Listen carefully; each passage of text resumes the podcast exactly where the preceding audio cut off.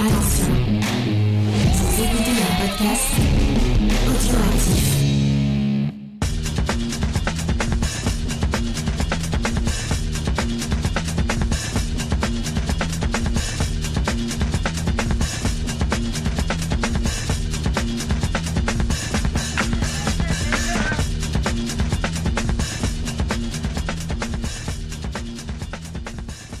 Bonjour, je suis Sophie. J'ai avec moi XP.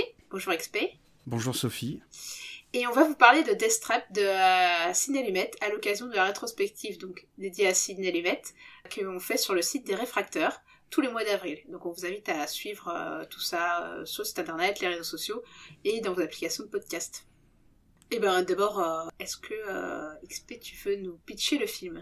Oui Sophie, c'est l'histoire de Sidney Brule qui est incarné par Michael Caine qui euh, vient de subir son quatrième échec consécutif à Broadway et euh, qui euh, rentre complètement dépité chez lui dans sa maison de, de campagne où il retrouve chez lui un manuscrit qu'un de ses anciens élèves a écrit et qu'il trouve brillant. Il en parle à, sa, à son épouse, qui est incarnée par Diane Cannon, et il décide de, l'inviter chez lui, de lui, proposer de venir apporter l'original de la pièce pour lui voler sa pièce. Et il y aura plein, plein, plein, plein, plein de rebondissements dans cette pièce. Le film réalisé par Sidney Lumet est l'adaptation d'un succès à Broadway qui a, qui a été écrit par Ira Levin. Ira Levin, il est notamment connu pour avoir écrit le roman euh, euh, Rosemary's Baby. Et donc cette pièce sortie en 1978 est, vraiment un, succès euh, considérable à, Broadway, autant critique que public puisqu'elle sera jouée pendant 4 ans euh, à Broadway et que la pièce est l'un des plus grands succès de Broadway qui, qui va se dérouler pendant 4 ans, donc de 1978 à 1982, pour un total d'à peu près 1800 représentations. La pièce a été nommée quatre fois aux Tony Awards de 1978. Les Tony Awards, c'est euh, l'équivalent des Oscars pour le théâtre pour la meilleure pièce, meilleur acteur vedette, meilleure ac actrice vedette et pour le meilleur réalisateur. C'est impressionnant. Et la pièce a également remporté à, à Levin, donc l'auteur de la, de la pièce, son deuxième prix Edgar pour la meilleure pièce après son prix de 1968 pour le meilleur roman. Bah, du coup, effectivement, Sidney Lumet, euh, il avait vu la pièce et il l'a vraiment adoré. Il disait qu'il avait été euh, séduit par son humour et l'habilité de ce retournement de situation sans aller trop plus loin dans sa citation parce qu'après on, risque d'être un peu spoiler parce que à ce moment euh, de l'enregistrement on essaie de pas trop l'être, on le saura après dans l'analyse. En tout cas il a vraiment trouvé que c'était un tour de force et, bah, du coup il a eu, ça l'a titillé sans doute de l'adapter. Et il faut dire qu'en fait euh, Sid Alumet a un rapport au théâtre qui lui vient de l'enfance en fait parce que son père était Mm. acteur yiddish de théâtre. il a fait ses premiers pas sur les planches à 4 ans seulement. Il a été acteur euh, figurant dans des films quand il était euh, enfant et adolescent. À ses 17 ans, il s'engage dans l'armée, il va passer un temps dans les communications, mais quand il va revenir, il va adapter des, euh, des pièces pour la télé en fait, où c'est tourné en direct. Euh, bah, malheureusement, euh, c'était, euh, il conservait pas les archives de tout ça, donc on n'aura pas, on peut pas retrouver trop euh, ce qu'il a filmé à l'époque.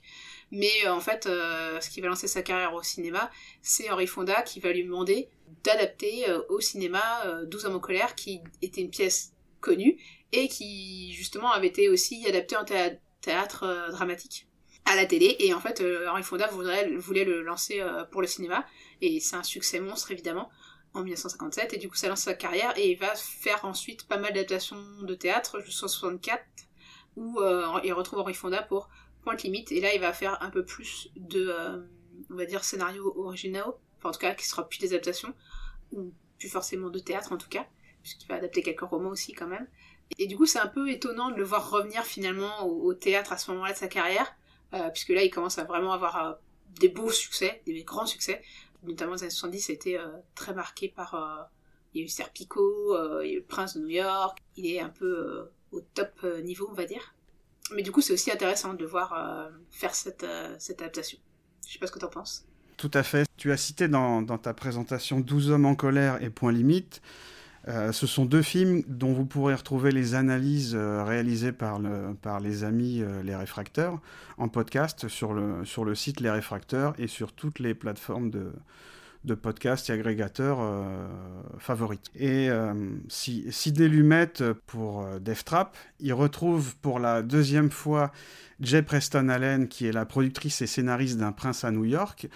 Donc il retrouve Andrzej Bartowiak, comme, euh, comme chef opérateur avec qui il avait déjà travaillé en 1981 sur Un prince à New York. Et euh, Lumet est quelqu'un qui aime travailler un peu avec les mêmes, euh, les mêmes chefs opérateurs, les mêmes techniciens, ce qui permet de grandement faciliter son travail. Et c'est ce qu'il va faire avec Bartowiak, puisqu'il va travailler avec lui de 1980 jusqu'à 1993, où Bartowiak va être le, chef opérateur. Il va photographier quasiment la totalité des films de, de Ciné Lumet entre 1981 et 1993, donc d'un prince à New York à l'avocat du diable.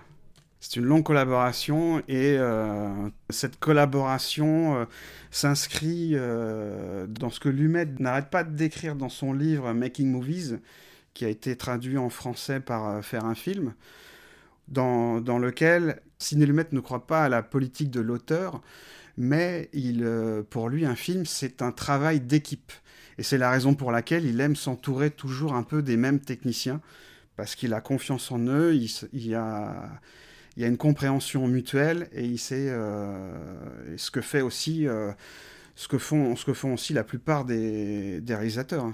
Steven Spielberg, on peut citer Spielberg, par exemple qui, qui travaillent bien souvent avec les mêmes techniciens. Euh. Bah, c'est le cas de beaucoup, beaucoup de réalisateurs. Et, et, mm. soit vision du cinéma est tout à fait juste. Hein. Il peut y avoir une vision d'auteur dans le sens où euh, t'as as une voix, on va dire, qui va se démarquer des autres, qui est celle du réalisateur en général. Euh, mais tu as aussi des producteurs aussi qui ont eu des idées, qui ont beaucoup apporté à pas mal de films, euh, mm. des chefs opérateurs, des scénaristes, même des fois des script docteurs qui vont apporter des idées, des, des acteurs qui vont faire euh, de l'improvisation, euh, des accidents qui des fois arrivent. Euh, ça arrivait notamment sur euh, pas mal de films d'horreur où tous les effets spéciaux ont une grande importance et que des fois des accidents dus à des effets spéciaux ratés en fait ont donné lieu à des scènes emblématiques, notamment dans les Freddy. Enfin, c'est le cinéma, c'est pas juste un réalisateur et, euh, et c'est toujours intéressant de s'intéresser à l'équipe technique derrière et, euh, et à comment euh, le film a été fait quoi. Mais aussi, il y a le casting qui est important, je rebondis. Oui, tout à fait notamment surtout euh, dans les ciné-lumettes, puisqu'en fait sa méthode c'est euh, assez proche du théâtre, c'est toujours de faire des répétitions avant un tournage et euh, vraiment d'essayer de chercher avec sa mise en scène d'aller au plus proche du jeu d'acteur, de souligner ce jeu d'acteur. Et notamment il est connu parce que sa méthode de travail par exemple ses plans séquences sont toujours pour mettre en avant un monologue euh, d'un personnage en fait, ou un moment d'émotion d'un personnage qui est mis en exergue par le jeu de l'acteur, et, euh, et c'est jamais euh, de l'esbrouf, on va dire, technique en fait, ces, ces plans séquences. Et du coup, le casting est très important pour lui aussi. Il cherche vraiment à, à... en plus c'est marrant parce qu'à chaque, pour chaque film, il va trouver des techniques de casting différentes. Il y en a certains où vraiment il va chercher précisément un acteur, d'autres il va, chercher, va euh, proposer aux acteurs de choisir des rôles. Euh, là en l'occurrence, euh, pour, pour Destrep, il retrouve Michael Ken qui, qu'il avait voulu recruter sur la colline, mais ça n'a pas pu se faire. La colline des hommes perdus en français, si je, si je peux me permettre. Ouais, le, ça, le ouais. titre original c'est The Hill. C'est ça. Et du coup, ça, il n'a pas pu, ils n'ont pas pu travailler ensemble, puisque lui, Michael Kahn était sur Alfie, il me semble, à ce moment-là c'est le film qu'il a fait connaître justement. Et du coup, bah là, il a l'occasion ils ont l'occasion de tourner ensemble. Faut dire que pour resituer un peu Michael Caine, c'est un grand acteur qui a une très longue carrière. Hein, vraiment, quand on regarde sa filmographie, elle est assez impressionnante. On se demande comment tu peux faire autant de films d'ailleurs. Et il a beaucoup tourné, donc en fait, euh, dans les années euh, 50-60 au cinéma anglais, et c'est que dans les années 70 qu'il va vraiment euh, faire euh, dans les enfin s'attaquer on va dire au cinéma américain. Et il va tourner avec les plus grands euh, bah pour vous dire juste avant de faire Deathtrap il avait tourné avec John Huston, Brian De Palma et Oliver Stone. John Huston c'est pour euh, À nous la victoire un film que j'aime beaucoup. Mmh, je l'ai pas vu.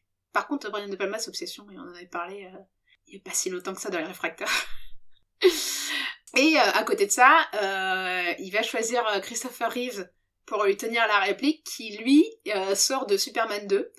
Enfin quand on voit le film c'est un peu à contre-emploi quoi. C'est il joue euh, quelqu'un qui est pas si innocent que ça, et en tout cas pas si héroïque que ça, sans être spoiler, mais euh, voilà, c'est c'est totalement à l'opposé du personnage de Superman. Mais bah, Christopher Reeves disait dans les interviews à cette époque-là que justement, ce qu'il recherchait, c'était des rôles qui allaient le marquer et apporter quelque chose, lui apporter quelque chose et apporter quelque chose au spectateur. Mais du coup, c'était que son cinquième film, quoi, donc il est encore assez, on va dire, jeune dans sa filmographie. Et puis, euh, il y a dans le enfin, troisième personnage principal de ce film, c'est aussi bah, l'épouse, donc euh, Diane euh, Cannon, qui elle aussi a une longue filmographie. Hein, elle est surtout connue pour être l'ex-femme de Cary Grant. D'ailleurs, sa relation avec Cary Grant ne s'est pas bien passée du tout parce qu'apparemment il était assez violent avec elle. Et elle a eu beaucoup de mal à sortir de cette relation. Et en fait, plus récemment, vous avez pu la voir dans Ali McBeal, mais sinon, elle a une filmographie assez, assez classique. Et elle avait déjà tourné avec Lumet dans Les Dossiers Anderson. Je trouve que c'est un casting de haute volée dans le sens où ils sont vraiment excellents les acteurs euh, dans ce film. C'est extrêmement rare que les acteurs euh, et actrices soient mauvais dans un film de Lumet. Ouais, c'est marrant parce qu'il a fait quand même aussi débuter pas mal d'acteurs ou euh, d'acteurs qui venaient tout juste de commencer leur carrière. Et, et dans ces films, souvent on retrouve bah, justement des, acteurs qui sont vraiment qui ont une longue carrière derrière eux et d'autres comédiens qui vont être bah, tout juste débutants. Et il, disait qu'il aimait bien justement euh, mélanger euh, les deux parce qu'il pensait que ça apportait quelque chose que ceux qui avaient une longue expérience allaient apporter au, début à ceux qui débutaient ou qui étaient une carrière plus naissante et, euh, et ceux qui avaient une carrière plus naissante avaient peut-être une fraîcheur qu'ils allaient pouvoir apporter à ceux qui ont une carrière un peu plus longue ça crée une dynamique enfin il pensait que ça crée une dynamique de casting intéressante tout à fait. Alors une petite anecdote sur la préparation du tournage de le crime de l'Orient Express. Sur le, sur le crime de l'Orient Express, il avait un casting de, de stars, de très très grandes stars, avec euh, un casting de comédiens de, de théâtre. Et ce qu'il explique dans son, dans son livre, c'est que lors des répétitions, en fait, les, comédiens qui, viennent, euh, les grandes stars du cinéma ou les comédiens du théâtre, étaient, euh, étaient intimidés l'un et l'autre les comédiens de théâtre étaient intimidés par les, par les stars de cinéma et les stars de cinéma étaient intimidés par le talent des, euh, des comédiens et comédiennes de théâtre. Et donc ça a pris un peu de temps pour que, pour que la mayonnaise prenne. Il faut dire qu'à cette époque-là, étais un peu plus scindé, on va dire, hein, quand tu venais du théâtre et que tu venais du cinéma, et alors ceux qui venaient de la télé étaient encore moins considérés à l'époque. C'était des milieux qui étaient très séparés. Aujourd'hui, c'est plus trop le cas même si t'as quand même encore peut-être un peu encore entre le théâtre et le cinéma. Mais c'est marrant, du coup, de voir ça, alors que justement, bah, euh, sa méthode à se mettre permettait aussi un peu de balayer ses frontières. Euh, t'as vu justement l'un des comédiens principaux de Network qui disait que euh, c'était quelqu'un qui avait jamais fait de théâtre et qui avait un peu cette frustration et qui avait dit, après avoir tourné avec Ciné Lumet, qu'il avait l'impression d'avoir fait du théâtre, en fait, du fait de sa méthode, quoi, de répéter avant. surtout comme je crois que pour Network, ils avaient répété dans un ancien théâtre, donc vraiment la mise en abîme est totale. Tout à fait. Et puis justement, puisqu'on parle de la méthode de la méthode Lumet, on va, on va peut-être pouvoir commencer un peu euh, l'analyse du film, parce qu'en en fait, la Lumet a toujours la même méthode. En fait, quand il prend un scénario, son but, c'est de comprendre les, thèmes qu'il veut développer, et à partir du moment où il, sait les thèmes qu'il veut développer, il se pose la question de comment les mettre en scène. Comment les mettre en scène de manière euh, cinématographique, pas tout seul comme on l'a dit, mais avec, euh, avec les techniciens, avec les comédiens, avec les comédiennes, avec tout l'ensemble de, l'équipe du film.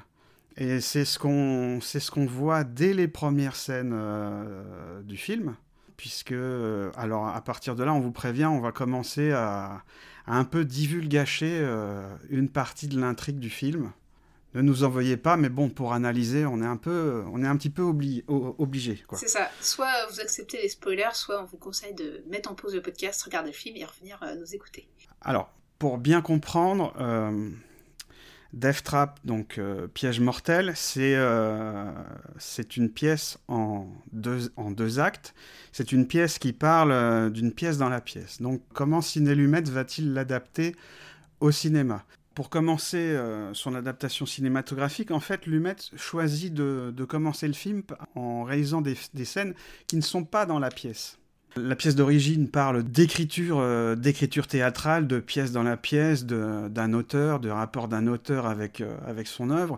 Et c'est ce qu'on voit déjà dès la première scène, puisque d'abord, on, a, on a un générique avec une musique un petit peu peu guillerette, qui fait un euh, je dirais un peu au clavecin, qui fait un peu euh, comédie, un peu comédie italienne, tu trouves pas?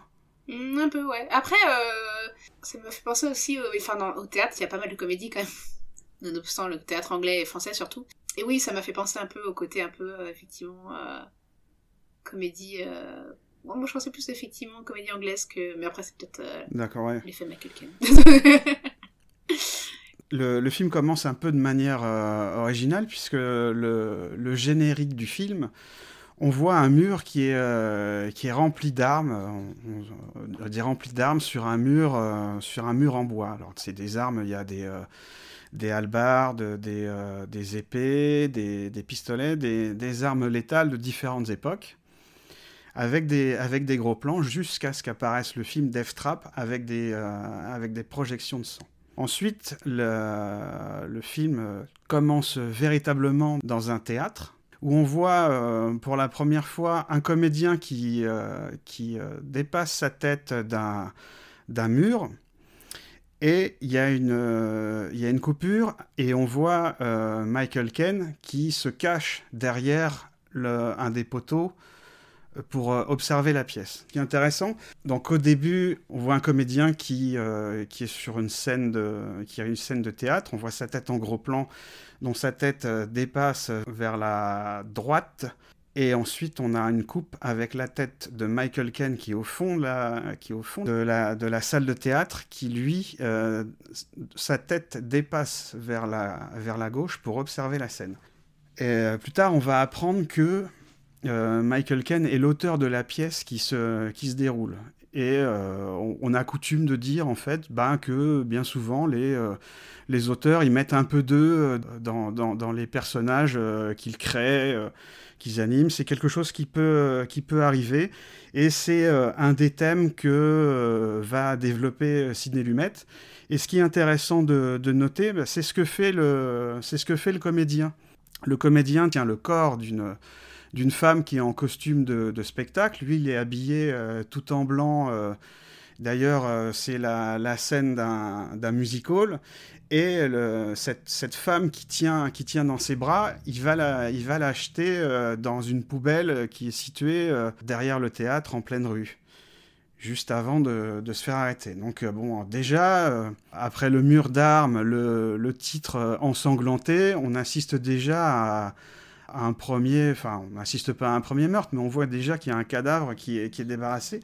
Et donc euh, on, peut, on peut déjà se demander ben, euh, si, euh, comment dire, Lumet choisit d'introduire de la même manière le comédien et l'auteur, Pe- peut-être qu'il y a peut-être une corrélation entre, entre ce que fait le comédien et peut-être ce que va faire Michael euh, plus tard. Et euh, ce qui est aussi intéressant de noter, c'est que euh, ce n'est pas la première fois que Lumet adapte une, une pièce de théâtre euh, au cinéma, parce qu'on parle toujours, euh, oui, c'est du théâtre filmé. Là, littéralement, Lumet nous, euh, montre euh, littéralement du théâtre filmé. C'est-à-dire comme, euh, la télévision pourrait faire une captation de pièces. Ça, c'est pour mieux montrer la différence entre euh, une captation théâtrale et une adaptation euh, d'une pièce de théâtre au cinéma. Oui, et puis en plus on sort hein, juste après quoi. C'est le plan d'après, c'est on part sort. Et ce qui est intéressant de noter dans cette scène aussi, c'est que euh, ah bah, ça appuie ce que tu viens de dire, c'est que le personnage de Michael Caine est filmé, euh, il est dans l'obscurité, il est en retrait, il se cache comme un enfant qui a fait une, euh, une bêtise. Mhm. Et, euh, et en plus, t'entends le public qui dit que la pièce est, est, est affreuse, etc. Et vraiment, il y a, il y a déjà une, une air coupable sur ses traits, en fait, euh, qui préfigure un peu euh, euh, ce qui va se passer. Et, et, et, et ouais, il y a déjà quelque chose dans la mise en scène qui dit qu'il n'est pas tout à fait innocent, ce, cet auteur de théâtre. Oui, c'est aussi pour lui une, une manière de mettre en scène ce qu'on appelle le, le- le fusil de Tchekhov. Parce Mm. que dans son film et dans la pièce, il y a énormément de fusils de Tchekhov, mais qu'on ne voit pas forcément tout de suite. Il joue un peu d'ailleurs là-dessus aussi, hein, ce mur de- d'armes qu'on retrouvera plus tard. Euh, Exactement. C'est autant de fusils de Chekhov et certains de... vont être placés là, c'est des faux indices et, euh, et justement il va beaucoup jouer là-dessus quoi. Ouais, c'est exactement pour ça que je dis ça.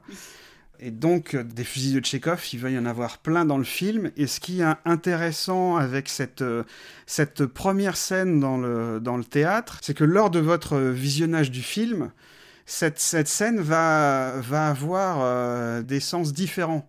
Plus, vous allez progresser dans, l'avancée de l'intrigue, et plus vous allez voir que ben, on peut l'interpréter de manière différente. Je trouve ça vraiment euh, brillant de la part de, de Ciné Lumet de, de, l'avoir montré, alors que quand on la voit au début, euh, on se dit, voilà, c'est une scène totalement euh, insignifiante, et pourtant déjà, c'est une, c'est une scène qui est déjà lourde de sens, qui peut avoir plusieurs interprétations, parce que chez Lumet, il n'y a, jamais, il a jamais de gras. Tout ce qui filme a une, a une utilité, et, là, et bien souvent toujours un sens, et même plusieurs plus que du gras, je dirais euh, pas de prioriture en fait, dans le sens où euh, des fois il y a des, on va dire du gras qui apporte de l'épaisseur au personnage et je trouve qu'il y en a dans les scènes allumettes, c'est-à-dire qu'il y a des scènes des fois, particulièrement dans le Prince de la City, je trouve, euh, des scènes qui paraissent un peu anodines mais qui vont apporter de la profondeur au personnage et quand le développement de l'intrigue va avancer, on va comprendre pourquoi il nous a montré ce trait de caractère du personnage. Oui, d'autant que d'autant qu'avant il a répété et bien souvent les budgets des films de Lumet, c'est pas des gros budgets quoi. C'est des budgets euh, assez euh, assez limités et euh, justement il, à chaque fois à chaque fois c'était un des mantras de Lumet, c'était d'utiliser le le budget et pas et pas dépasser. D'ailleurs dans les interviews, il ne comprenait pas que les budgets les budgets incroyables des films, il trouvait ça complètement dément. Après, c'est aussi sa méthode de permettait de. Il fait que quatre prises, quoi. Comme il a répété. Et en fait, il répétait avec les comédiens, mais il avait aussi un, découpage très très fin où il y avait des mouvements de caméra, il y avait le placement de caméra. Euh, alors je sais pas si c'était pas accompagné d'un plan au sol, mais pour le coup, euh, c'est hyper précis en fait techniquement. Et euh, alors ça, c'est ce qu'on devrait avoir dans l'idéal au cinéma, mais bien souvent le cinéma est fait d'accidents. Et, je pense qu'il doit avoir, comme il y a des auteurs jardiniers, des auteurs architectes, euh, donc, bah, on dit jardiniers, ceux qui improvisent et ceux qui sont architectes, ceux qui construisent euh, beaucoup et préparent beaucoup avant. Bah, J'imagine que c'est pareil pour le cinéma. T'as des réalisateurs mm. qui sont très, euh, qui préparent tout en amont, ce qui était le cas du cinéma. Et t'en as d'autres qui sont euh, beaucoup plus dans l'improvisation, mais du coup, tu prends le risque effectivement de dépasser tes budgets très largement en étant dans l'impro, quoi. Donc lui, ça lui permettait, sa méthode lui permettait de faire quatre prises pour chaque plan, alors que tu prends un Brian De Palma qui était vraiment constante recherche et qui pouvait passer une journée complète pour un plan, quoi. Mais euh, à rechercher exactement ce qu'il voulait et qui, du coup, donnait pas forcément l'idée en tête euh, avant d'attaquer le plan, alors que Cinélimètre, tout était dans sa tête avant même euh, de commencer le film, quoi. Donc. Comme tu parlais de, de au sol, lors des, lors des répétitions qu'il qui faisait avant de tourner, justement, il mettait les marques au sol, il signifiait le, mobilier, même des fois il apportait le, mobilier lors des répétitions pour que les, pour que les comédiens puissent euh, s'imprégner du décor, et après il faisait venir justement les techniciens pour répéter avec eux. Enfin bon, à chaque fois on digresse, on digresse. non, mais c'est important parce que finalement ça fait partie de la méthode et, euh, et c'est encore plus appuyé, je trouve, dans des straps parce qu'en fait il y, a des, il va y avoir des mouvements de caméra assez impressionnants euh, autour des personnages qui ne... Alors je trouve que c'est peut-être le film où on sent le plus mise mm. en scène parce qu'on a tendance à qualifier la mise en scène de euh, comme invisible Ici, je trouve qu'on la sent au contraire, peut-être parce qu'il voulait se démarquer euh, justement du, théâtre. On sent les mouvements de caméra. Il y a des mouvements de caméra qui sont même impressionnants où euh, quand mm. tu connais un peu la technique, tu te dis, et surtout les caméras de l'époque étaient plus lourdes, plus impressionnantes qu'aujourd'hui, tu te demandes comment ils ont fait. En fait, euh, et c'est là où ça devient passionnant, je trouve. C'est intéressant de voir la méthode de réalisateur et comment il a aussi il, a fait sur d'autres sur d'autres de ses films, d'autant plus qu'on est dans une rétrospective. Donc, euh, si vous les écoutez tous ou lisez tous les articles, vous aurez un peu euh, une vision générale de, euh, de la manière de, de filmer Ciné Lumette. Mais en gros, de, de, faire ses marques, de faire ses répétitions précisément, permet de faire des mouvements de caméra plus impressionnants en fait. Puisque du coup, si ton comédien il a la marque et qu'il sait exactement à quel endroit s'arrêter, ben tu as le point en fait, ce qui à l'époque était beaucoup plus dur d'avoir qu'aujourd'hui. Il n'y avait pas de mise au point automatique, il n'y avait pas toutes les assistances qu'on a aujourd'hui, et, euh, et tu pouvais pas faire certains plans si tu n'avais pas préparé au millimètre près en fait.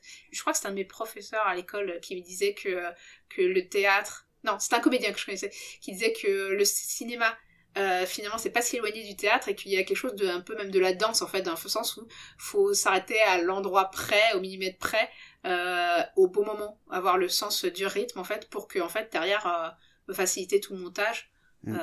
même au cinéma en fait, on a besoin, même si c'est pas du direct quoi, contrairement au théâtre ou à la danse. C'est ce que répète euh, Sidney Lumet dans son, dans son livre, hein, euh, d'autant plus qu'il a des budgets, des budgets serrés, donc préparer un plan, euh, préparer un axe, un axe de caméra, ça prend énormément de temps, ça prend du temps, ça coûte de l'argent, donc l'intérêt de, de préparer au, maximum avant de tourner. Bah, pour en revenir au film, donc on apprend euh, dans, cette, dans cette salle de théâtre euh, que ce n'est pas le premier échec de, de Sidney Brühl, qui est interprété par euh, Michael Ken, puisqu'il se fait largement viré par son, par son producteur. Il lui dit c'est fini, donc de dépit. Sidney Brühl quitte le théâtre pour aller dans le, dans le café d'à côté où il a l'habitude d'aller et et là, il appelle, euh, il appelle sa femme. C'est l'occasion pour euh, Ciné Lumet de nous présenter euh, sa femme qui est incarnée par Dinan Cannon. Pour nous la présenter, il commence par faire un, gros plan, un insert sur la table de nuit où on constate il y a un cendrier rempli de, cigarettes avec plein de boîtes de pilules.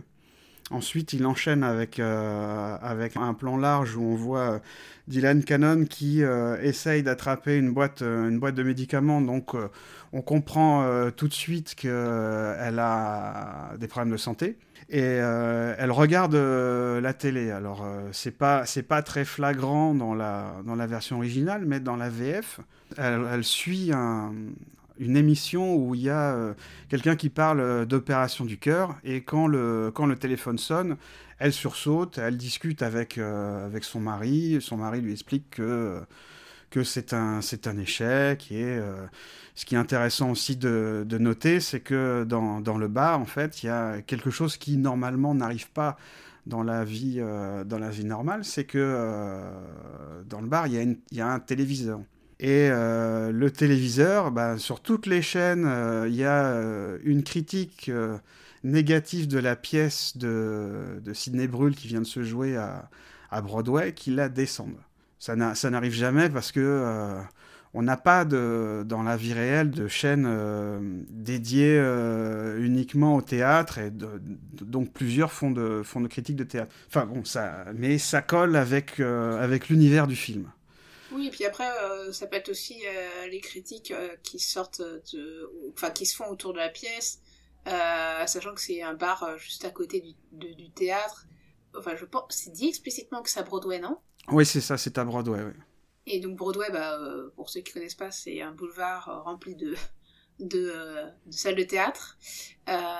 donc du coup, forcément, tu peux imaginer que les bars qui sont dans cette rue-là, ils diffusent des, émissions ou qui vont choisir des chaînes qui sont plutôt orientées autour du théâtre, vu que euh, c'est un peu comme euh, la criée euh, à Paris, quoi, quartier très théâtre et où tu rentres dans un bar ou un restaurant, ça parle, il y a que des affiches de, de théâtre, des photos comédiennes de théâtre célèbres, c'est t'es dans l'ambiance, quoi.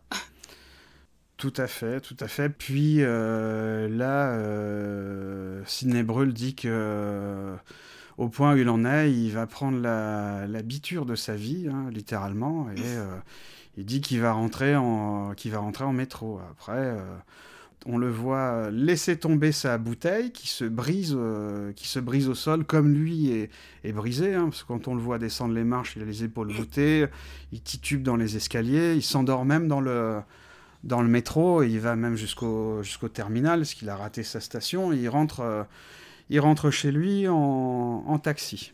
Et euh, là, c'est ce qui est intéressant, c'est que euh, sa maison de, campagne, en fait, son cottage, c'est une maison avec un moulin à vent. C'est très intéressant parce que ça, ça fait partie aussi de comment euh, adapter une pièce de théâtre de manière cinématographique et comment adapter l'écriture au cinéma. Parce que après, on a on a une visite de la, de la maison et on constate que le plancher est en bois. Il n'est pas sans rappeler une, scène de théâtre, hein, n'est-ce pas? Pourquoi, un moulin? Parce que euh, le moulin fonctionne avec un engrenage. Et dans, euh, dans Piège mortel, dans les pièces de théâtre, il y a dans l'intrigue, dans, la façon d'écrire, il y a souvent un engrenage, une, une façon, d'écrire qui va, se mettre en route et qui va piéger les, personnages et les spectateurs également. Et au fond, euh, au fond du salon, bah, là, on retrouve le mur, euh, le mur d'armes qu'on voyait lors du, lors du générique. Et c'est là qu'on apprend euh, qu'en fait, bah, comme tu l'as dit tout à l'heure, que ce sont des souvenirs que Sidney Brûle garde de ses pièces de théâtre et que pour beaucoup, bah, ce sont des fameux fusils de Tchekhov. Et d'ailleurs, il en, il en parle ouvertement, puisque lors d'un dialogue avec, sa, avec son épouse, euh, lorsqu'il dit qu'il va inviter le jeune, euh, le jeune auteur qui, était en, qui participait à, ses cours, qui a écrit euh, une pièce qu'il trouve formidable qui s'appelle Piège mortel, il dit bah, J'ai qu'à le faire venir ici, et vu que j'ai une masse d'armes, autant m'en servir. Ce qui est littéralement la définition d'un fusil de Tchekhov. Le, fusil de Tchekhov, c'est en fait on filme un objet, quelque chose. Si on filme un objet ou quelque chose, c'est que plus tard il va servir comme la Winchester dans the Dead, par exemple. Exactement. Exactement. Le thème du fusil de Tchekhov, on va le retrouver beaucoup. Parce que, bon, après, je vais un peu, je vais un peu déborder, mais lorsque, lorsque avant d'inviter euh, le, jeune auteur, il discute avec sa femme, il dit Je vais l'inviter, je vais le tuer, comme ça, je vais récupérer, euh, je vais récupérer euh, sa pièce, parce que Ciné Lumet et euh, euh, l'auteur de la pièce, en fait, ils veulent nous dire que bon, euh, le monde, le monde du théâtre et le monde d'Hollywood, c'est un monde impitoyable où pour, où pour continuer à survivre et à, gagner sa vie, certains sont prêts à tuer pour, pour avoir un bon, un bon sujet à adapter. Bah, c'est vrai que en fait, dans les faits, euh, il y a peut-être pas de gens qui ont été vraiment tués à cause d'Hollywood ou de pièces de théâtre, mais euh, de Broadway, mais euh, mais t'as quand même des artistes qui sont fait déposséder de leur œuvre à cause d'un contrat aux petites lignes diaboliques, donc donc c'est pas si éloigné de la vérité au final.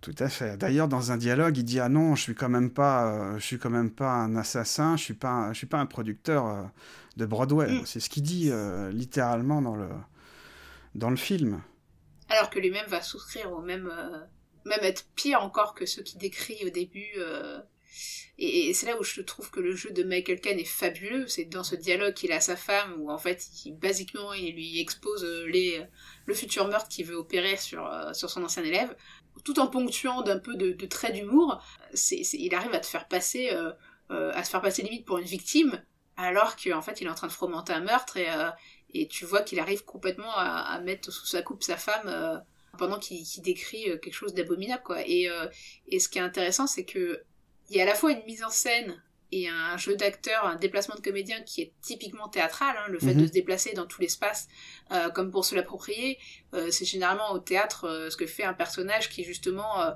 montre du charisme. En général, les personnages charismatiques dans une pièce de théâtre vont être ceux qui vont parcourir toute, toute, le, toute la scène, en fait, et se l'approprier, quoi et montrer qu'ils possèdent les lieux en fait quelque part et qui du coup ils possèdent quelque part euh, c'est eux qui vont dessiner un peu les, ressorts euh, de la pièce on va dire. Euh, bien que souvent ça leur tombe retombe dessus. Et là il, fait vraiment typiquement un, geste de théâtre mais là où il y a la différence avec le théâtre où le spectateur est fixé dans son siège et ne peut pas en bouger, c'est que la caméra, elle, le suit et peut vraiment capter toutes ses émotions. Et avec aussi des, mouvements de caméra, des jeux de focale qui sont toujours très importants pour Sidney Lumet. Il aime beaucoup utiliser les focales pour se rapprocher de ses personnages ou au contraire isoler ces personnages de euh, d'autour de euh, leur décor euh, grâce à l'utilisation du flou et ben là en fait il va mettre en parallèle donc Michael Ken et sa folie un peu démurge de, de un peu décider de la vie d'autrui on va dire et de voler son œuvre et sa femme qui est complètement fascinée et complètement on sait pas trop si elle est fascinée, terrifiée, on sait pas. Il y a un mélange des deux, et, euh, de jouer tout ça avec cette ambivalence, avec juste les mouvements de ses acteurs, mais aussi de ses caméras en fait. C'est là où il y a la différence vraiment fondamentale entre le théâtre et, le cinéma, c'est que la caméra peut se rapprocher au plus près de ses acteurs et capter toutes les émotions qu'au théâtre tu ne peux voir que de loin de ton siège quoi. Tout à fait. Tu as parlé de, de focale, une petite précision technique. La focale, c'est la distance qui sépare la pellicule de l'objectif. Et en fait, plus la, plus la distance est petite, plus la focale est courte, et plus la caméra capte un, grand angle, et plus la, plus la focale est longue, donc plus, plus la caméra est distante de l'objectif, et plus l'angle plus est réduit. Ce qui permet de faire des, des gros plans et de, de ne cadrer euh, que, euh, que la tête des personnages et de ne plus voir le décor derrière. Mais tu peux aussi choisir de rapprocher ta caméra et garder un grand angle en fait. Ouais. Euh, donc c'est le jeu là-dessus qui va permettre de créer justement du mouvement, du dynamisme et quelque chose que bah, tu n'as pas au théâtre forcément, qui est de, un rapport entre le personnage et son décor, mais aussi entre l'œil de la caméra qui est censé être l'œil du spectateur et son personnage quoi. Tout à fait. Et puis j'ai oublié de parler aussi, parce que dans ce, dans ce décor, il y a aussi une idée euh, incroyable. C'est qu'il y, a une, y a une véranda, et cette véranda est de couleur rose. Alors ça a une importance. C'est vrai que c'est particulier, on se demande euh, pourquoi c'est rose.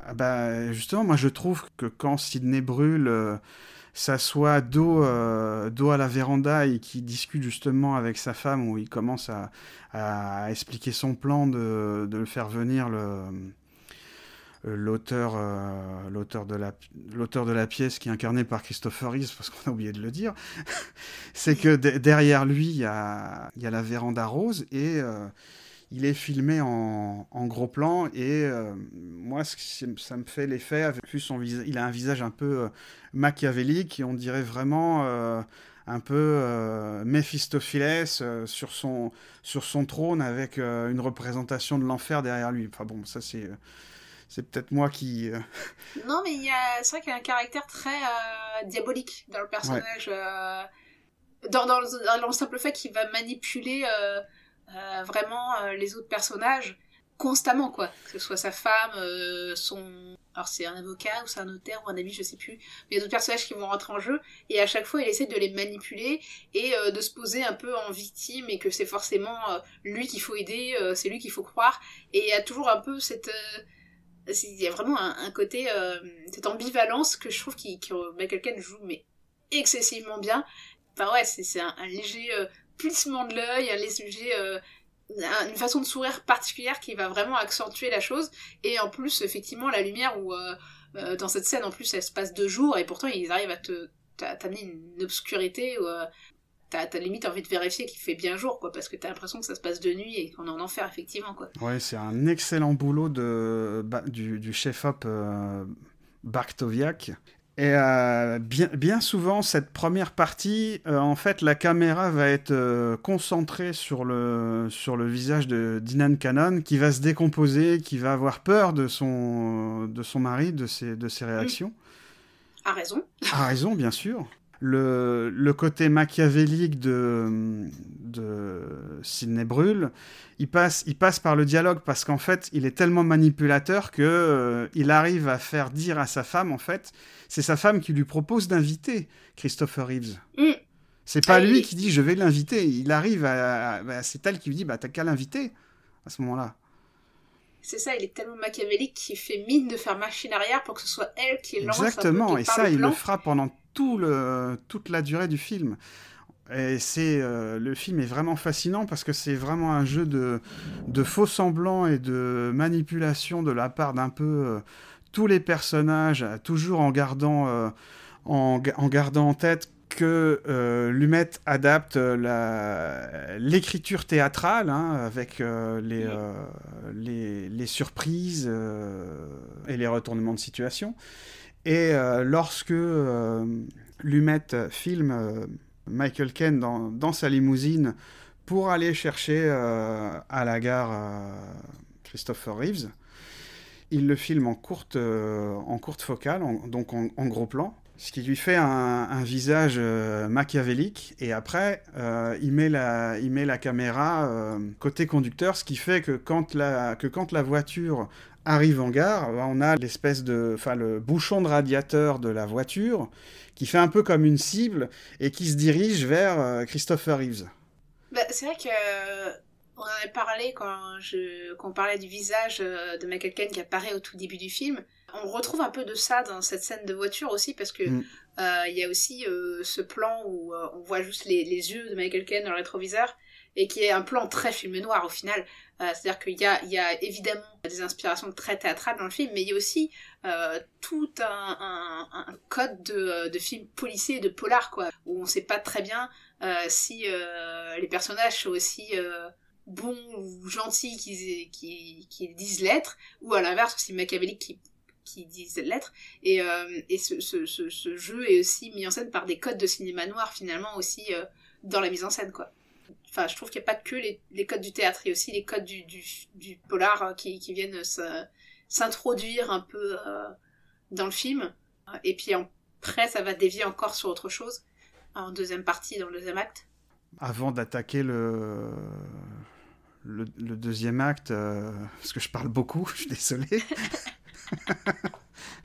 euh, lorsque euh, ensuite, le, bah, lorsque Christopher Reeves arrive, la, sa femme dit, dit, ouvertement que son mari va tuer, va tuer, va tuer Christopher Reeves. Et après, il y a une, il y a, y a une scène moi que je trouve excellente encore une fois, c'est euh, amené par le dialogue, par le côté machiavélique de Michael Ken, puisque il explique à, Christopher Reeves qu'il est en train de bah, euh, en train de, travailler sur une pièce euh, sur Houdini. Mm. Donc il dit bah bah tiens tiens je vais te montrer euh, parce que j'ai les euh, j'ai les menottes d'Houdini. Et il lui dit euh, assis-toi dans le coin derrière le mur d'armes. Il lui dit mets les menottes d'Houdini et puis tu vas voir tu, rapproches tu rapproches tes mains tu fais un, tu fais un coup sec elles vont s'ouvrir. Sauf qu'elles ne s'ouvrent pas. Et après s'ouvre un jeu de chat et de souris par le, par le dialogue qui est euh, très bien retranscrit par, le, par, la, par la caméra, puisqu'on a, euh, on, enchaîne des, des, valeurs de plan où euh, Christopher Reeves est filmé en contre-plongée parce qu'il est dominé par Michael Ken, et Michael Ken, lui, est filmé en plongée. Comme, comme, tu dis, il y a un jeu sur les, sur les focales parce que lorsque, lorsque Christopher Reeves est assis euh, sur, la, sur la chaise. La caméra commence de ses pieds, mais c'est en, c'est en, courte, euh, en courte focale, ouais. mais, euh, en gros, mais, en, mais en gros plan, qui l'écrase et qui le déforme, mais ça lui sert pour montrer qu'il est prisonnier aussi du décor qu'il y a derrière. Mm. Et ça permet aussi de montrer, de, signifier par la caméra la peur de, Christopher Reeves et pour renforcer aussi son jeu. C'est ce que tu disais lors, lors, lorsqu'on préparait l'émission, c'est que c'est euh, quelque chose qui est euh, un héritage du cinéma muet. Tu peux peut-être euh, nous en parler un peu plus? Oui, parce que en fait, dans le cinéma muet, en fait, on n'avait pas, déjà avait pas le son, il n'y avait pas la musique puisque c'était, c'était un pianiste qui jouait pendant les, pièces, enfin pendant que le, film était montré. Et donc du coup, en fait, fallait signifier euh, par la caméra et les mouvements de caméra et le jeu d'acteur, qui était aussi un peu plus exagéré qu'aujourd'hui. Euh, il fallait signifier toutes les émotions, les retranscrire de manière visuelle en fait, purement visuelle. Et du coup, on avait des caméras qui étaient beaucoup plus inventives en fait. Alors aussi, il faut le dire que si tu n'as pas la prise de son, la caméra est plus légère aussi. Donc du coup, ça permettait des mouvements de caméra et on avait vraiment, on essaie de faire tout, tout, du, tout le langage cinématographique et quand on parle de langage cinématographique, on parle de mouvement de caméra, d'utilisation de focale, euh, de placement de caméra. Et il y a un truc qui est très important au cinéma, c'est le point de vue aussi qu'on choisit. Euh, c'est ça finalement dans là-dedans qu'on va trouver l'essence de l'auteur, de la notion d'auteur d'un réalisateur, c'est le choix de, du placement de caméra au final, euh, qui va donner le point de vue et du coup va montrer euh, où le, le, film se place en fait. Et de se mettre à hauteur de personnage, par exemple, c'est quelque chose qui va donner un côté intimiste au film. À l'inverse, si tu te mets plus éloigné, il y a un côté plus euh, froid.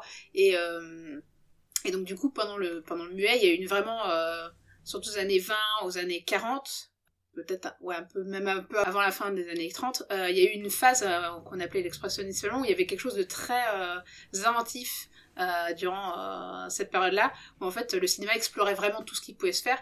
Enfin, Lumet s'est forcément intéressé à ce cinéma-là. Tout euh, ciné réalisateur finalement est un cinéphile avant d'être un réalisateur, et, euh, et, tu sens cette influence dans ces mouvements de caméra, particulièrement dans des straps où il y a vraiment des mouvements de caméra. Par exemple, à un moment donné, il y a la caméra qui va traverser tout le tout le décor, on va passer à travers une cheminée. Et, mmh. et ça, c'est des plans que tu voyais dans les films en, muet en fait, où il y avait vraiment des caméras euh, qui traversaient tout un plan et ou, même des fois des fenêtres, des murs et on se demandait mais comment c'est possible en fait? Et il y avait euh, bah, des mouvements de grue, des mouvements de décors qui se déplacent, etc.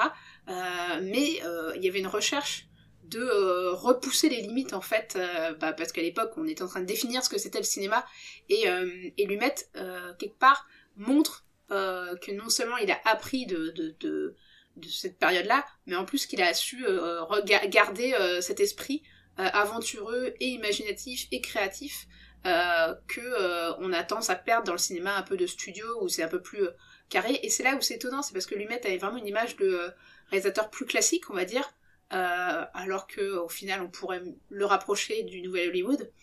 Mm, et au final, bah, pas du tout. Quand on regarde ces films, on se rend compte qu'en restant dans les, on va dire dans, le, dans les balises, dans les codes du film euh, hollywoodien classique, euh, bah, il joue vachement en fait avec les limites euh, de celui-ci. Et, et, de temps en temps, il en explose même les codes et les, et les limites. Tout à fait. Et puis à chaque fois, euh, à, chaque fois, en fait, sa mise en scène s'adapte. C'est ce qu'on, c'est vraiment la méthode. Là, on touche vraiment la méthode euh, Lumet, c'est que sa, mise en scène s'adapte toujours au sujet et aux thématiques qu'il veut développer pour les, pour les renforcer, pour les, euh, pour les magnifier de manière cinématographique. Et, et, donc, du coup, pour revenir à cette scène, il y a par exemple euh, un long, un lent zoom euh, sur les personnages où justement on va passer de la courte focale à la longue focale. Mm. Où là, bah, la longue focale permet d'avoir ce flou qui éloigne le personnage du décor. Et du coup, bah en fait, tous vont passer avec ce zoom avoir une longue focale sur eux, et du coup c'est à ce moment-là où les personnages deviennent égaux en fait. Et c'est une méthode qu'il avait déjà utilisée dans, dans 12 hommes en colère, Tout à fait. où en fait, par ses mouvements de caméra, il arrive à un moment donné où euh, au début du film, il y, a des, différences, il y a des personnages qui dominent d'autres, il y a des personnages qui sont plus soumis, et euh, que ça se voit autant dans leur attitude que dans la mise en scène autour d'eux, et, euh, et le jeu d'acteur évidemment. Et à un moment donné, en fait, où il y a... tout le monde devient égaux, en fait. C'est-à-dire que tout le monde, là, est filmé de manière égale. Et tout le monde a le même temps de parole, même. Ça se remarque surtout dans 12 hommes colère, puisque avec 12 comédiens, forcément, ça se remarque plus qu'avec 3. Mais dans cette scène-là, euh, en fait, euh, tout d'un coup, ça bascule et on a euh, des plans qui vont être aussi longs sur le personnage de Michael Ken, de Diane Conan, que de Christopher Reeves, en fait. Et à ce moment-là, ils sont tous les trois égaux et, n'importe qui peut pousser et prendre finalement le, contrôle de la scène. Et bah, malheureusement pour, pour la femme, c'est les deux hommes qui, qui vont rentrer en, coalition, on va dire, et, et, et, c'est d'autant plus étonnant l'utilisation du zoom que, en fait, à époque-là, dans les années 80, en fait, il y a la montée en puissance du cinéma euh, italien. Et en fait, euh, eux utilisent beaucoup le zoom. Et au mm. contraire, Hollywood va commencer un peu à dire, oh là, le zoom, c'est un peu trop kitsch, et ils vont, vont euh, tendre à complètement plus utiliser du tout cet effet-là au cinéma.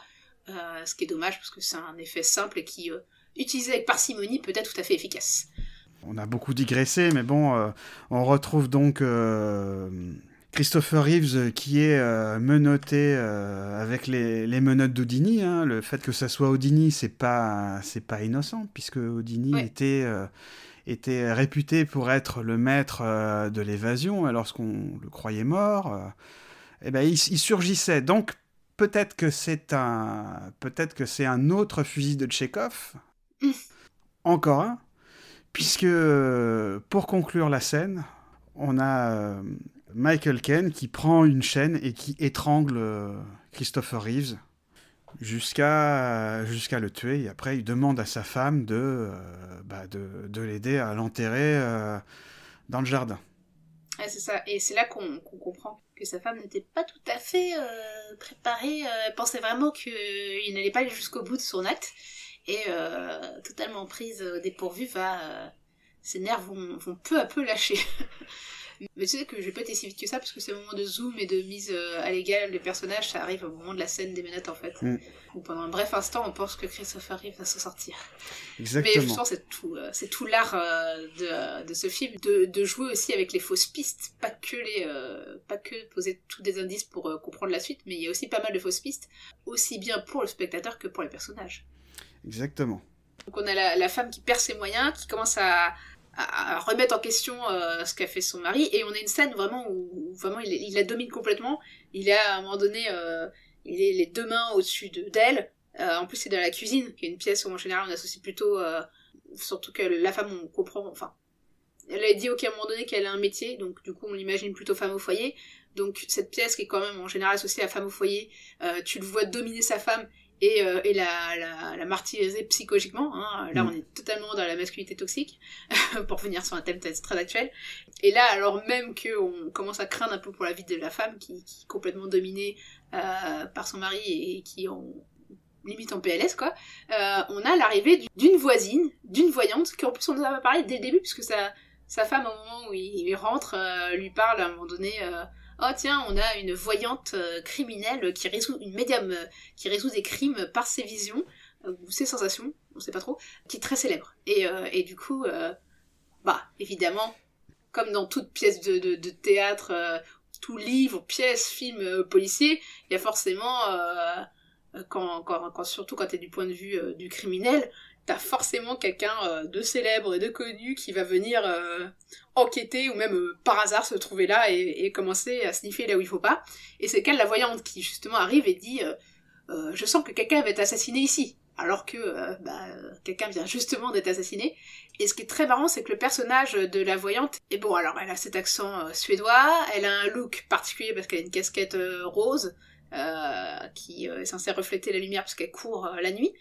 Et du coup, elle va se présenter et, vraiment, elle va explorer le lieu, exactement retracer limite euh, la scène d'avant, en, euh, en, mimant un peu, donc quelque chose qui est très théâtral. Euh, les mimes, c'est même l'ancêtre du théâtre, hein, quelque part.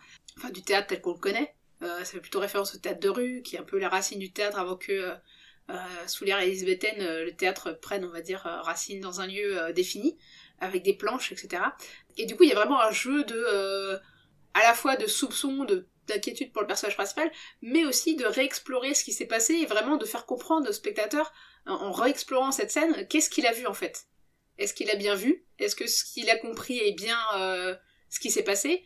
Et c'est, je trouve, excessivement intéressant, euh, d'autant plus qu'il euh, y a un côté, enfin, est-ce que t'as bien vu? C'est quelque chose qu'on ne peut faire que au cinéma, parce qu'au théâtre, encore une fois, t'es prisonnier de ton siège et t'es au loin, donc tu vois pas forcément tous les détails.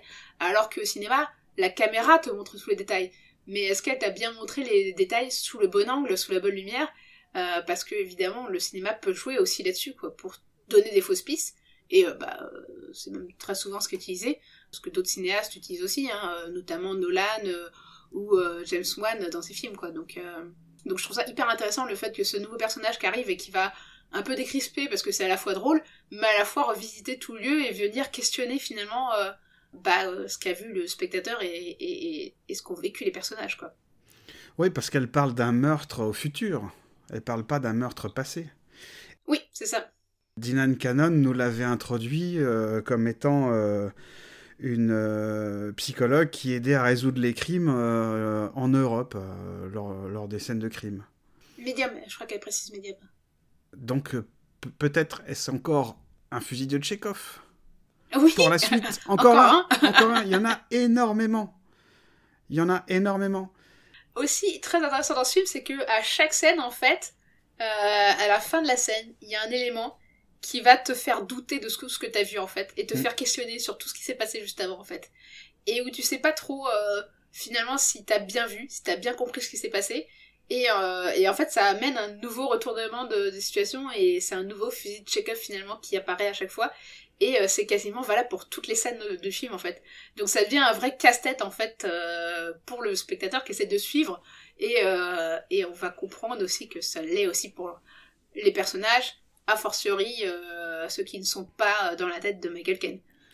Exactement. La scène de théâtre au début où un personnage jetait à la poubelle le, corps d'une femme, bah, on pense à ce moment-là du film bah, que euh, ça symbolise en fait le meurtre de Christopher Reeve, mais il se passe quelque chose après. C'est-à-dire qu'après cette scène-là, euh, Michael Ken et son épouse euh, vont, dans la, vont dans la chambre et on a un plan justement, un plan large de la chambre où on, où on constate qu'ils sont juste, la chambre est juste au-dessus l'engrenage du moulin et euh, Michael Ken lui dit Est-ce que tu peux ouvrir la fenêtre? Donc euh, elle refuse. Et euh, à ce moment-là, il y a un insert sur, sur l'engrenage du, du, moulin, on le voit bouger un petit peu. Mm. Est-ce que ça ne veut pas dire, d'une manière cinématographique, que le piège mortel est en train de s'enclencher? Ah si, tout à fait. Et il y a même, je sais pas si tu as remarqué, mais à ce moment-là, je trouve qu'il y a des mécanismes même de films d'horreur, quoi. Exactement. Euh, qu'on avait un peu retrouvé au, tout début de la, première scène sur euh, la femme, où justement elle était toute seule et elle attendait que son mari ait contact et elle sursaute comme quelqu'un sursauterait devant un film d'horreur, mm. mais à ce moment-là, elle est dans le cadre rassurant de sa chambre où euh, bah, finalement euh, rien de grave ne va lui arriver. Mais euh, plus tard, on retrouve donc cette scène où justement elle est avec son mari, donc sans être encore plus en sécurité. Il y a des bruits tout d'un coup, il y a le moulin qui tourne, il y a la fenêtre qu'il faut ouvrir, et, et, elle a l'air plus ou moins terrifiée à l'idée d'ouvrir cette fenêtre. Euh, et on sent comme une présence euh, menaçante à l'extérieur, quoi, qui n'est pas sans rappeler euh, des scènes très évidentes de, de films d'horreur. Oui, il y, a une tension qui s'installe, d'autant que pendant plusieurs fois dans le film, Michael Caine demande à sa femme si elle a bien pris ses médicaments. Et à chaque fois, elle dit que non, parce que on, comprend qu'elle a des problèmes cardiaques. On finit par, le deviner. Donc euh, il y, a, du vent, donc elle descend euh, dans le salon principal pour euh, vérifier la fenêtre et elle remonte parce qu'elle a entendu du bruit et elle demande à son mari de descendre avec lui. Et là, encore une fois, on peut saluer le, travail de chef opérateur de Bar Bartoviak puisque là encore l'utilité d'avoir installé euh, une, véranda violette, ça permet de baigner la, scène d'une couleur euh, rose et violette qui n'est pas sans rappeler les films de Mario Bava, hein, les, les, de, Mario Bava. Donc elle ouvre, la, elle ouvre la fenêtre et là il ne se passe rien. Et c'est là qu'il y a une grosse différence avec la pièce de théâtre, parce que dans la pièce de théâtre, à ce moment-là du film, bah, il y avait euh, le, personnage campé par Christopher Reeves dans la pièce qui surgissait pour la tuer. Mais ici, non. Il n'y a, absolument rien du tout. Donc, euh, après, il retourne dans la, chambre, elle est rassurée. Euh, même Michael Caine embrasse sa femme et lui demande Chérie, tu peux ouvrir la fenêtre? Et là, elle ouvre la fenêtre et Christopher Reeves le visage euh, couvert de terre, euh, qui n'est pas sans rappeler euh, celui de H hein, dans, oui. dans, dans, Evil Dead, hein, qui surgit avec une, une bûche et qui, et qui tape Michael Ken et après qui poursuit la femme dans les escaliers et là elle meurt d'une crise cardiaque. Et donc c'est là où moi je me dis peut-être que en fait quand Ciné Lumette a insisté sur euh, l'engrenage du moulin qui se met en route, peut-être que c'était pas uniquement le vent, mais c'est peut-être parce que euh, Christopher Reeves avait escaladé une des pales du, moulin justement pour se placer juste devant la fenêtre.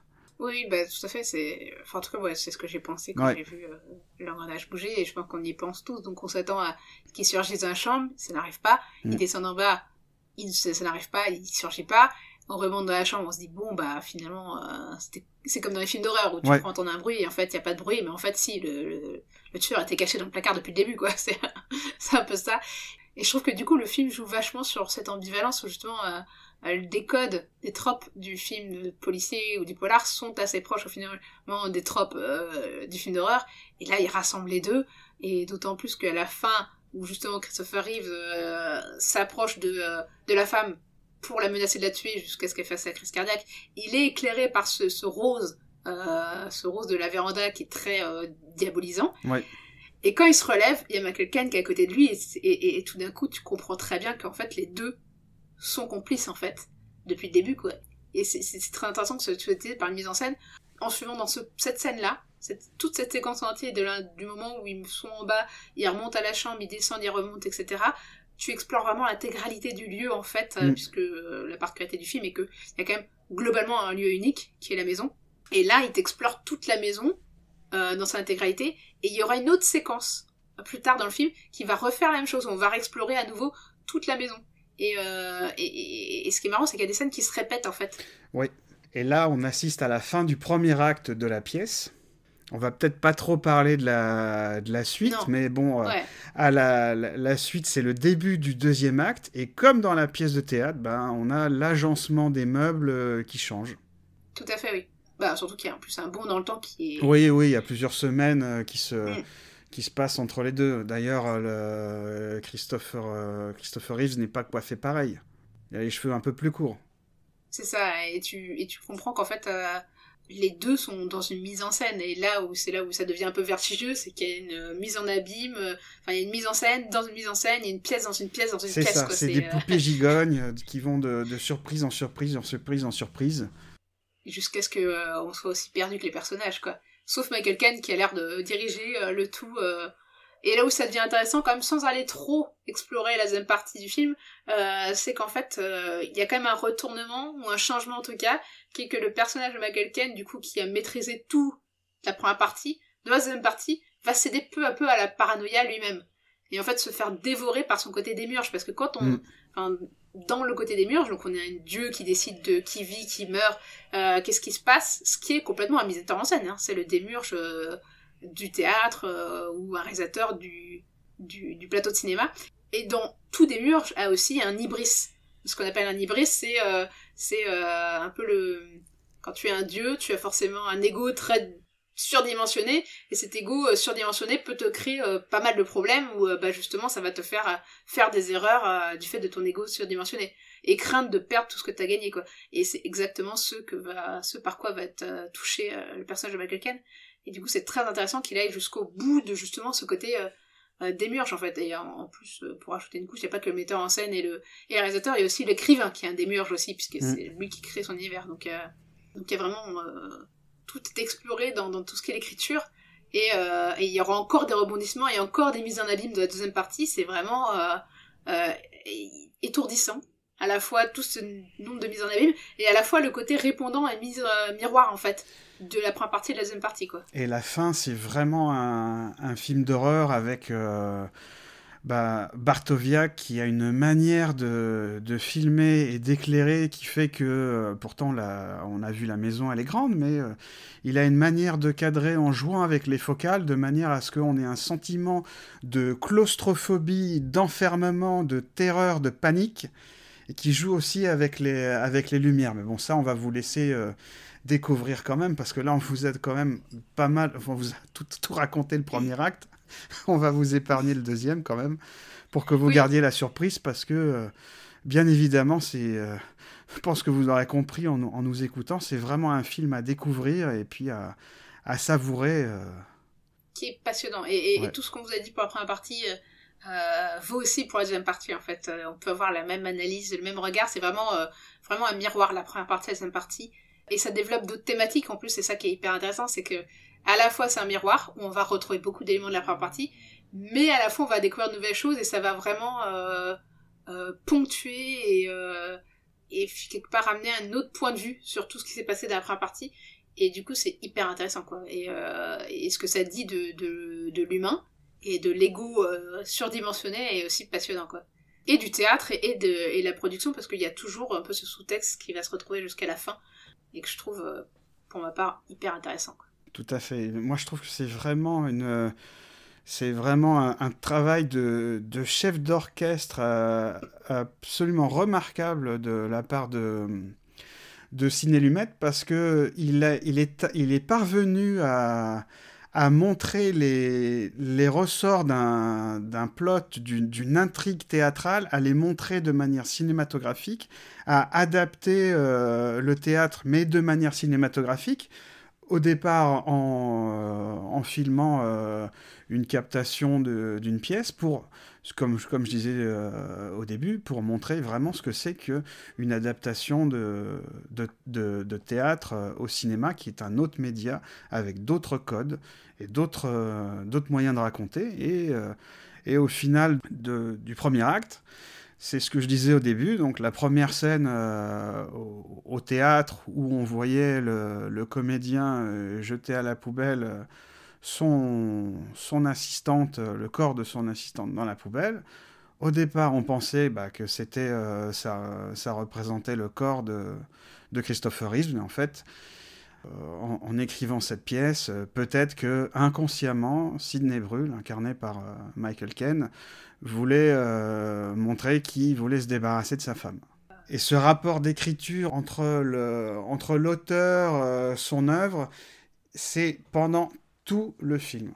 Oui, ça ne s'arrête pas et c'est euh, euh, dans la deuxième partie, il y a d'autres, euh, un autre rapport même qui est qui est établi et, et et pas que le rapport entre l'œuvre, enfin pas, il y a pas il y a pas que le rapport on va dire intime entre l'œuvre et son auteur, mais aussi euh, euh, le rapport avec les producteurs, le rapport avec le spectateur. Enfin, c'est vraiment, il explore tout et, euh, et c'est vraiment passionnant. Et, euh, et vraiment, on vous engage à regarder le film vraiment jusqu'au bout et à ne pas hésiter à le revoir une deuxième fois pour euh, bien comprendre tout ce qu'on voit à l'écran. Quoi. Eh ben, j'appuie euh, totalement tes propos. Et bien du coup, euh, je trouve que c'est une conclusion pas mal. Est-ce que tu as d'autres choses à, à rajouter dessus? Euh, oui, on pourrait dire, si vous voulez voir le film, alors il est édité en DVD édition simple chez Warner Home Video. Il n'est pas encore euh, été édité en, en Blu-ray. C'est euh, Pas en France, mais on peut le trouver en, Angl- en Angleterre. Non, mais c'est toujours en Angleterre qu'on peut trouver les éditions euh, Blu-ray qui n'existent pas en France. Tragédie, mais Et il faut en profiter parce que tous les films de Lumet ne sont pas encore édités en, en vidéo chez nous.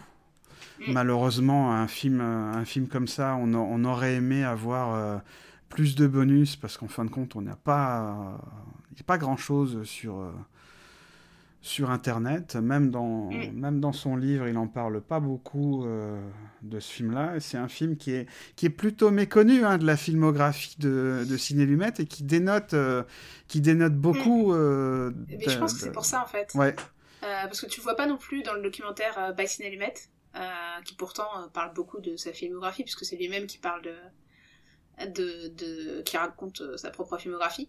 Et, euh, et je pense que c'est parce que, euh, comme le crime de l'Orient Express à l'époque où il est sorti, en fait, il dénote un peu par rapport à, on va dire, à chaque décennie, il a un peu ses obsessions. Et, et on peut vraiment détacher chaque décennie un type de film, on va dire, qui, qui va incarner la filmographie de Ciné Lumet à ce moment-là. Et Destrap sort un peu de ça, parce que finalement c'est une adaptation théâtrale, mais qui n'est plus dans la période où il fait d'adaptation théâtrale. C'est un film intimiste, alors que euh, à ce moment-là, il fait Le Prince de la Ville, qui est tout sauf intimiste. Euh... Prince de New York. Le Prince de New York, oui. Bah, euh, c'est le titre français, le... Non, c'est le titre anglais, euh, Le Prince. Prince of the City. Je, je suis désolée, je tendance à des fois à traduire directement littéralement. Je fais un, un truc québécois. Je traduis littéralement les titres anglais VO. et en fait, oui, ces décennies, il fait des films qui sont moins intimistes et du coup, il sort un peu du lot. Euh, pour autant, comme vous l'avez pu l'entendre, c'est un film qui est fascinant et qui est hyper intéressant et qui, qui mérite euh, d'être euh, d'être vu et d'en parler en fait. Donc, euh, en tout cas, moi, pour ma part, j'étais très heureuse d'en parler avec toi, XP. Ah bah moi aussi. Et, euh, Moi aussi. Et puis euh, visuellement, il est éblouissant. hein. Mm. On vous a parlé de, de Bava, mais il y a vraiment, euh, y a vraiment de ça hein, par, certains, par certains moments. hein. Ah oui, oui, je pense que, enfin, clairement, il... En plus, c'est les années 80, c'est la décennie horreur, on va dire. hein. C'est l'époque où va sortir les Evil Dead, où euh, les, les- les grands noms, les grands films d'horreur vont, s'inscrire dans cette décennie. Et le fait que ce film-là sorte, et justement, il y a ce rapport entre le, le film policier des années 40 et, euh, et le film d'horreur des années 80, il n'y a pas de hasard dans le sens où tu te dis, mais oui, évidemment. En fait, quand tu réfléchis un peu, tu te dis, mais oui, évidemment, et c'est même à cette époque-là aussi que le cinéma italien va se démarquer aussi, euh, où va y avoir le giallo qui va prendre euh, toute son importance euh, et sortir des frontières italiennes. Donc oui, ça fait d'autant plus sens en fait. hein. Avec vraiment une, virtuosité dans la, mise en scène.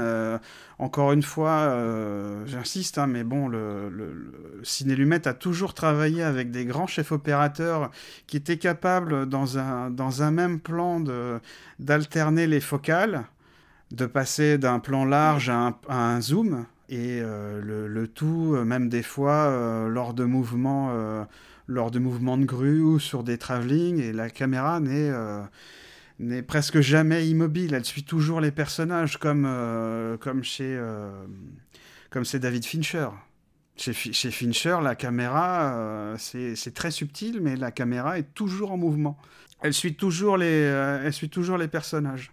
Bah, c'est vrai qu'on peut rapprocher les deux cinéastes dans le sens où ils sont capables de te filmer une discussion de deux hommes dans un bureau et te la rendre hyper dynamique et hyper intéressante. Mm. Euh, Alors par contre, petit point, on peut faire un rapide petit point réception. alors en général, les ciné-lumettes donnent toujours un Oscar à ces actes comédiens. là, c'est un Golden Raspberry Award qu'elle a gagné la comédienne. donc c'est pas vraiment une bonne récompense. Le film n'était pas hyper bien reçu en fait à l'époque. Hein. Non, il a pas été bien reçu parce qu'en fait on vous a pas expliqué la, la relation qu'il y a entre le personnage incarné par Christopher Reeves et, euh, et Michael Ken et c'est cette euh, relation qui a beaucoup choqué euh, une partie des, spectateurs qui s'attendaient à retrouver le, héros de Superman mm. et qui a beaucoup beaucoup beaucoup chauffé ouais. puis a mm. beaucoup pas chauffé mais choqué oui parce qu'en fait ils ont une relation homosexuels, mhm. ils sont en couple. Et euh, en tout cas, c'est ce que on découvre dans la seconde partie euh, du film. Et, euh, en fait, bah, basiquement, c'est deux amants qui se débarrassent de la femme mariée gênante. une formule très classique du théâtre policier, même pas théâtre que policier hein, au final. Et oui, à l'époque, pourtant c'était déjà les années 80, mais oui, ça a choqué le fait de voir ces deux grands comédiens à s'embrasser et, euh, et du coup voir un couple gay euh, en scène, c'est euh, quand on en parle aujourd'hui, on, a du mal à, le réaliser, mais oui, à l'époque, c'était c'était pas c'était compliqué quoi. J'ai une petite anecdote d'ailleurs là-dessus, sur la, la, scène de... Parce qu'à un moment donné, il y a une scène de baiser entre euh, Sidney et Clifford, donc les personnages de Michael Ken et de, et de Christopher Reeves, qui n'était pas dans la pièce euh, d'origine. Mm. Et dans son livre euh, The Celluloid Closet, euh, l'historien du cinéma gay Victor Russo rapporte que Christopher Reeves a déclaré que le baiser avait été hué par le public de l'avant-première à Denver, dans le Colorado, et a estimé qu'un rapport du magazine Time sur le baiser avait gâché un élément clé de l'intrigue et avait coûté 10 millions de dollars de recettes au film. Ah mince. Alors que le film a quand même rapporté plus de 19 millions de... un peu plus de 19 millions de dollars au box-office.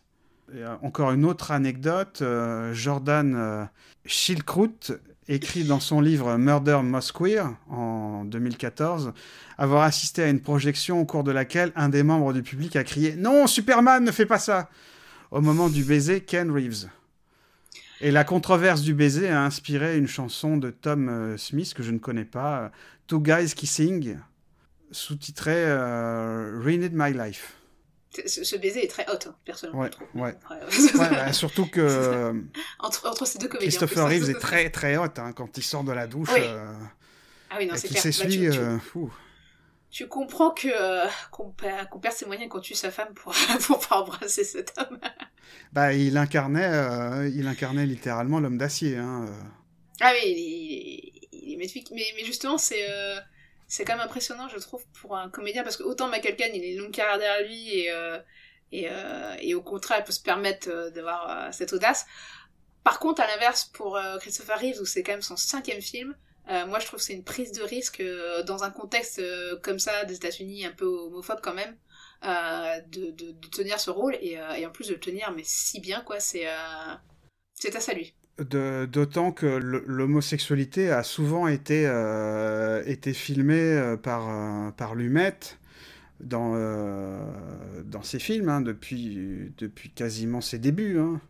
C'est pas quelque chose de, nouveau, euh, pour lui c'est quelque chose d'intégré à la société. Et euh, tu, disais, c'était, euh, tu, tu, parlais de la carrière de, de Christopher Reeve qui a alterné les rôles pour sortir un peu de, du rôle de Superman dans lequel il va être enfermé. Moi, ça, ça me fait penser un peu à ce qu'a fait Sean Connery quand, quand il voulait sortir du rôle de James Bond et qu'il a joué avec les plus grands, dont, dont Ciné Lumet, hein, le The Hill, La colline des hommes perdus, qui a vraiment euh, lancé la, la, carrière de Sean Connery dans le, dans le, dans le cinéma entre, entre guillemets euh, d'auteur, même si c'est pas vraiment... Euh, même si c'est pas vraiment du cinéma d'auteur, mais en tout cas, ce n'est pas du, du, cinéma de blockbuster. Lui a permis de jouer avec les plus grands. On aurait pu espérer une, une carrière similaire à, à Christopher Reeve. Malheureusement, comme tout le monde le sait, il a eu un accident qui l'a rendu tétraplégique suite à un accident de une chute de cheval en 94, il me semble. Mais oui, il a pas, il a, sa filmo a été très vite interrompue malheureusement et du coup ça l'a empêché de faire une carrière. Après c'est vrai que c'est Hollywood n'est pas très non plus tolérant sur non.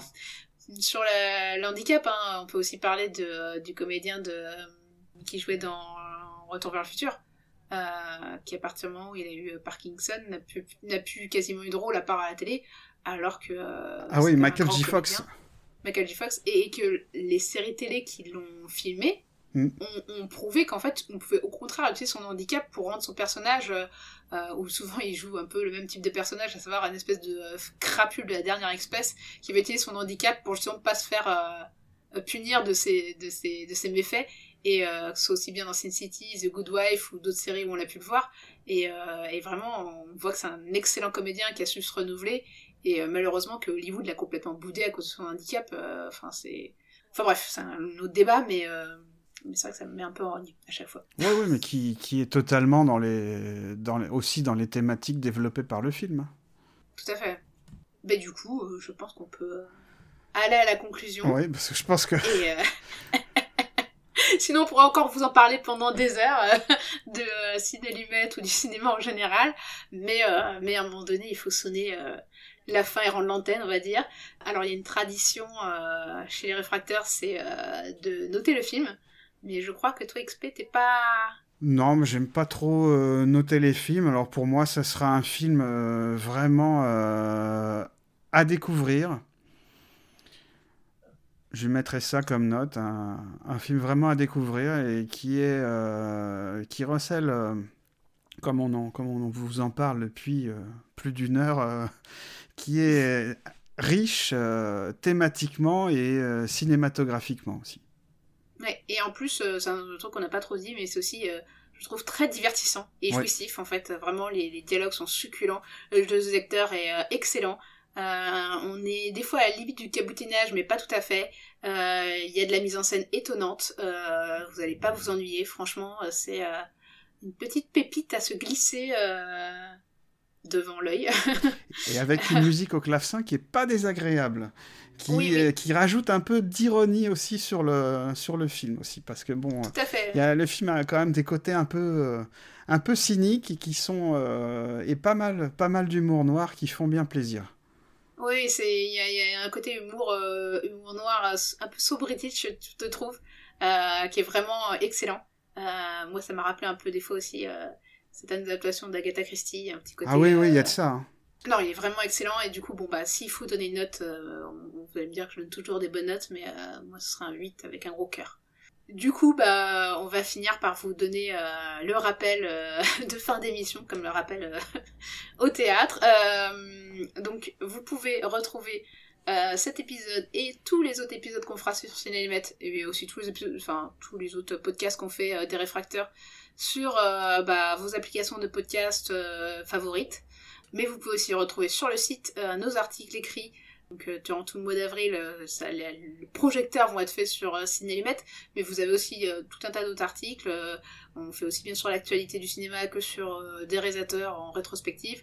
Voilà, donc n'hésitez pas, faites-vous plaisir, n'hésitez pas à laisser des commentaires, et puis suivez-nous aussi sur les réseaux sociaux. Et puis à bientôt À bientôt